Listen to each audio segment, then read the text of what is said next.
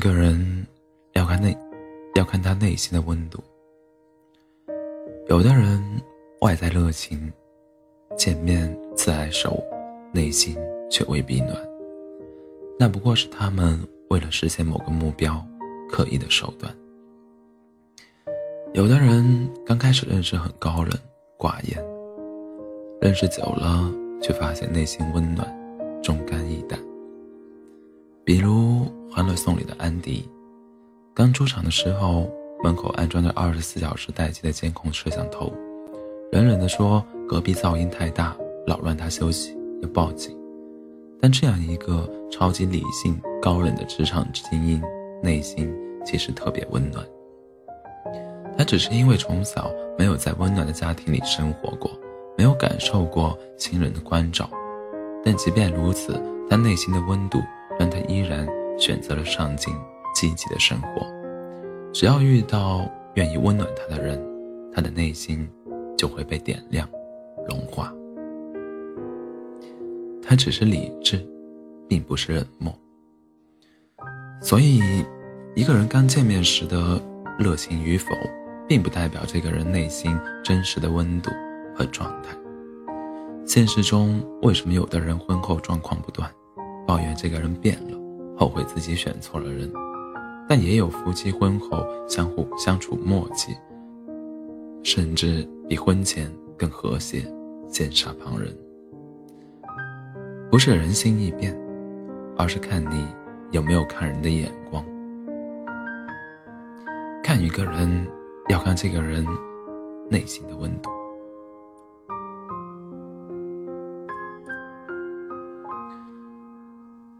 什么决定一个人在婚姻中的温度？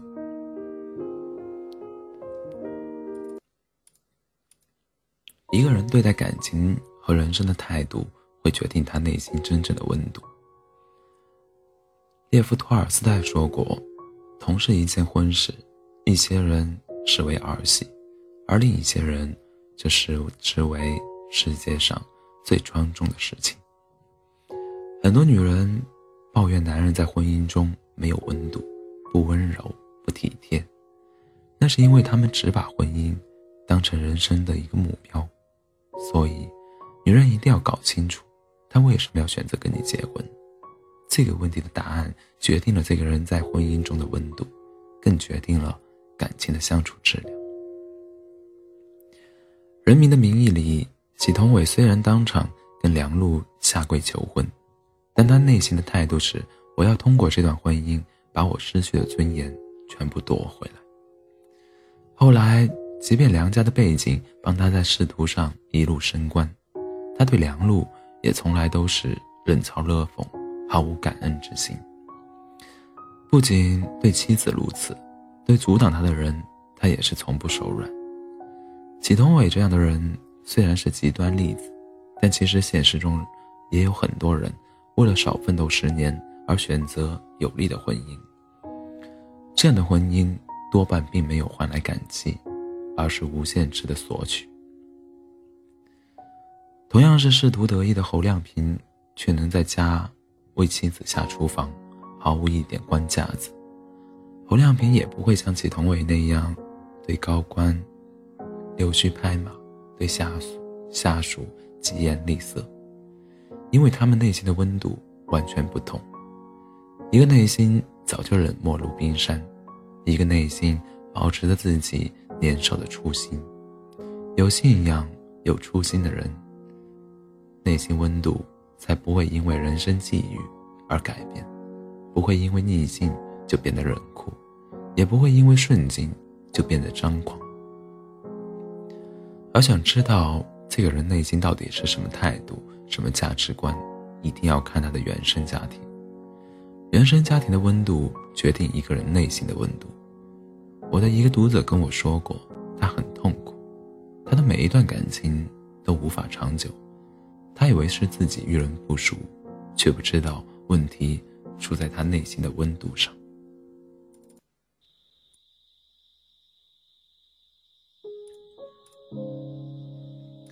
他的妈妈。特别习习惯冷暴力，同处一室却可以一个星期不和老公说话，而她在感情中也常常用冷暴力来处理感情中的分歧和问题。每次分手后，内心都会变得更冷，宁愿把热情都寄托在工作上。另一个例子是一个女朋友从大学时代就一直仰慕一位学长，毕业后放弃了央企的工作，追到他工作的城市，充当了他多年的感情备胎、知心姐姐。六七年的付出，终于熬到了她同意和自己结婚。她以为幸福生活就要到来了，结果却发现，结婚后他负担了全部的家务，连生活费都是花自己的钱。他说，他的父母从来都是财务公开，人情都是 A A，各顺各的。他对他的心有一百度，无奈对方对他只有十度。有的人，他们的内心是无不乐的。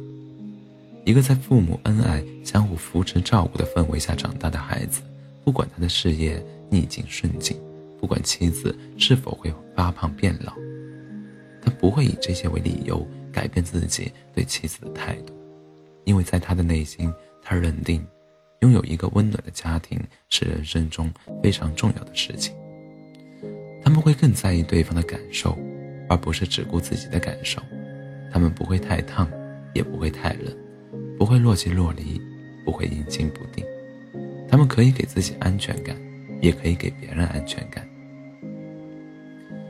而一个人在冷暴力争吵疏离，而一个在冷暴力争吵疏离中长大的孩子，他会认为婚姻并不需要那么亲密。我只要负责任，不犯错，我就没什么问题。这样的人会逃避沟通，用冷暴力隔离对方，即使对方心里有一团火，恐怕也很难融化他们。想知道一个人婚前婚后是否会变化，很简单，看他父母的婚姻是什么状态。人和人之间，只有温度合适，才能长久相处。